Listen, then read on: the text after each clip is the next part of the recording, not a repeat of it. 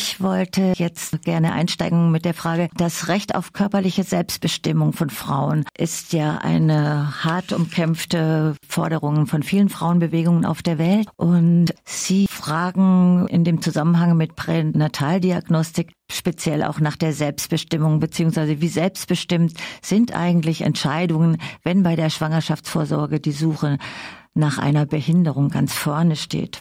Ja, wie ist das mit der Selbstbestimmung?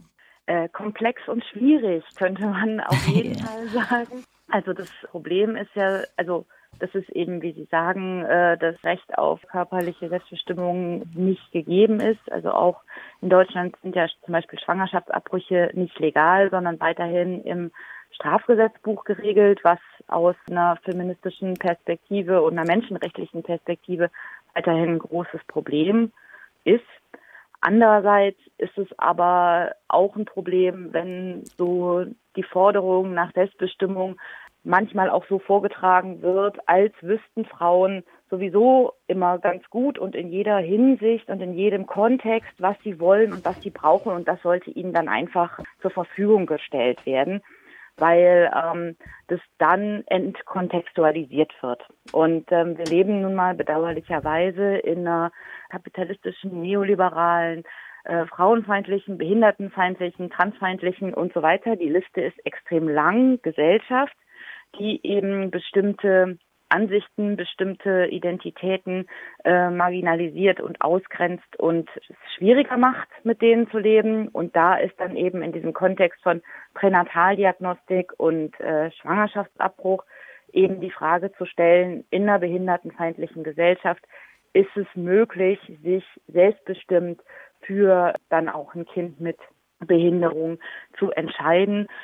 Oder muss man nicht auch als feministische Bewegung viel mehr ähm, dafür kämpfen, dass Frauen die Entscheidungen auch treffen können, dass die Gesellschaft inklusiver wird, statt hauptsächlich sich darauf zu konzentrieren, dass welche Schwangerschaftsabbrüche auch immer einfacher werden. Also da ist sozusagen auch so ein Appell, den ich in meine eigene Bewegung, in meine eigenen Kontexte immer richte, aber eben auch auf die in die Gesellschaft als Zivilgesellschaft als Ganzes, ne, die eigene Behindertenfeindlichkeit, die eben bestimmte Entscheidungen verunmöglicht, zu reflektieren. Es gab ja in den späten 80er, Anfang der 90er Jahre tatsächlich von den feministischen Bewegungen auch eine starke, auch militanten Widerstand gegen Gen- und Repro-Technologien und auch in diesem Diskurs um Behindertenfeindlichkeiten. Davon ist nicht mehr so viel übrig geblieben, gell? Naja, nee. Aber da kann man natürlich sowieso fragen, was ist von den äh, 80er Jahren übrig geblieben. Also in ne, vielen äh, Bewegungen gibt es da ja einfach auch äh, so einen Cut. Und da muss man sagen, war, haben äh, Feministinnen mit Behinderung wirklich auch sehr gekämpft in der Bewegung, damit das so wichtig wurde und ja. immer wieder den Finger in die Wunde gelegt und immer wieder gesagt, Leute, wir müssen das diskutieren, das geht so nicht. Und es geht auch nicht nur darum, dass hier der Kongress irgendwie so ist, dass wir auch einen Aufzug haben, sondern wir müssen auch unseren Begriff von Selbstbestimmung, unseren Begriff von Autonomie diskutieren. Ja. Was hätten Sie denn für ein Konzept von Selbstbestimmung? Ich würde halt tatsächlich sagen, muss man immer von einer kontextualisierten Selbstbestimmung, das muss man kontextualisiert denken, so dass man nicht einfach davon ausgeht, dass es autonome Personen gibt, die selbstbestimmte Entscheidungen fällen, die dann auch für sie gut sind. Das wird ja manchmal dann auch so gesagt. Ich würde halt immer sagen, man muss eben diese ganzen Ismen, die ganzen Bedingungen, die einen daran hindern, überhaupt zu erkennen, was eventuell eine gute Entscheidung wäre, auch immer, also jetzt nicht mal nicht als Individuum, aber als Bewegung immer mitdenken, mitreflektieren und sich als Individuum dann halt auch seine Netzwerke so aufbauen, dass man das auch jemand mal sagt, hey, irgendwie ähm, hast du da auch schon mal über XY nachgedacht? Mir kommt das jetzt irgendwie so ein bisschen fragwürdig vor, dass das äh, jetzt das auf einmal das Best sein soll.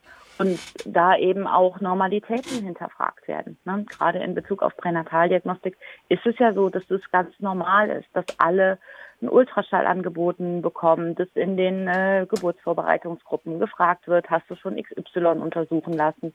Und ähm, das auch in einer neoliberalen Selbstoptimierung äh, angenommen wird sozusagen von den Schwangeren, dass sie das, was sie tun, für das Beste, für ihr werdendes Kind machen. Das ist ja nicht, die wollen ja nicht behindertenfeindlich sein und machen das deswegen, sondern die nehmen ja an, dass das eine gute Entscheidung ist, diese Tests machen zu lassen.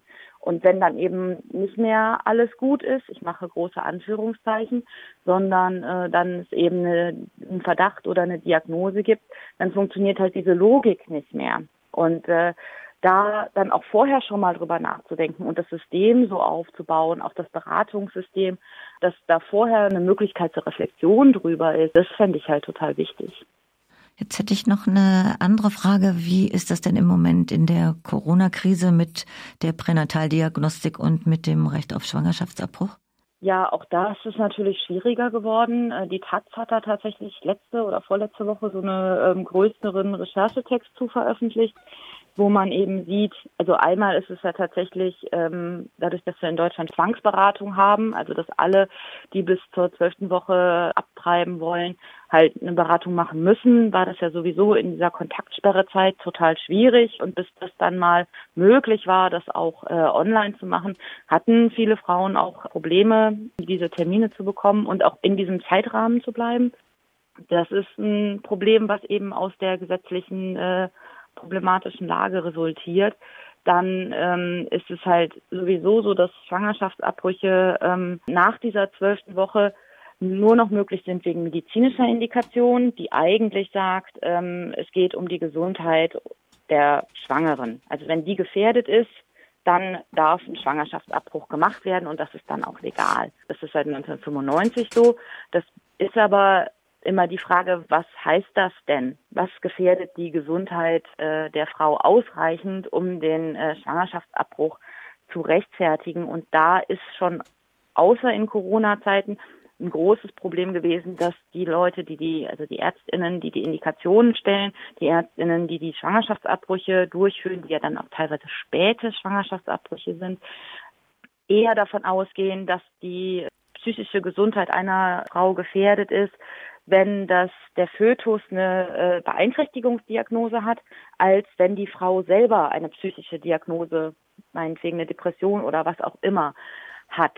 Also das sozusagen äh, gar nicht wirklich die eigene psychische Gesundheit der äh, Frau, sondern so unter der Hand dann doch die Behinderungsdiagnose stärker, des Fötus stärker gezählt hat. Und das hat jetzt auch die Taz-Recherche nochmal gezeigt, dass das auch in der Corona-Krise äh, nochmal sich verschärft hat und Frauen sind halt tatsächlich ausgewichen nach Holland, wenn sie äh, in Deutschland dann die Indikation oder den Termin nicht bekommen haben. Und durch die Grenzschließung war das jetzt verunmöglicht, was eben ja gezeigt hat, dass Frauen, die tatsächlich also psychische Probleme haben und deswegen die Schwangerschaft nicht austragen wollen oder können, in Deutschland keine Abbrüche bekommen, aber eben unter der Hand äh, nach pränataler Diagnostik schon. Und das ist natürlich eine große Heuchelei, die jetzt auch nochmal wieder deutlicher wird, wie ja die Corona-Krise auch viele an Normalitäten, was so unsichtbar war, wer macht die ganze Care-Arbeit und so, also nochmal so Licht bringt. Und auch das ist so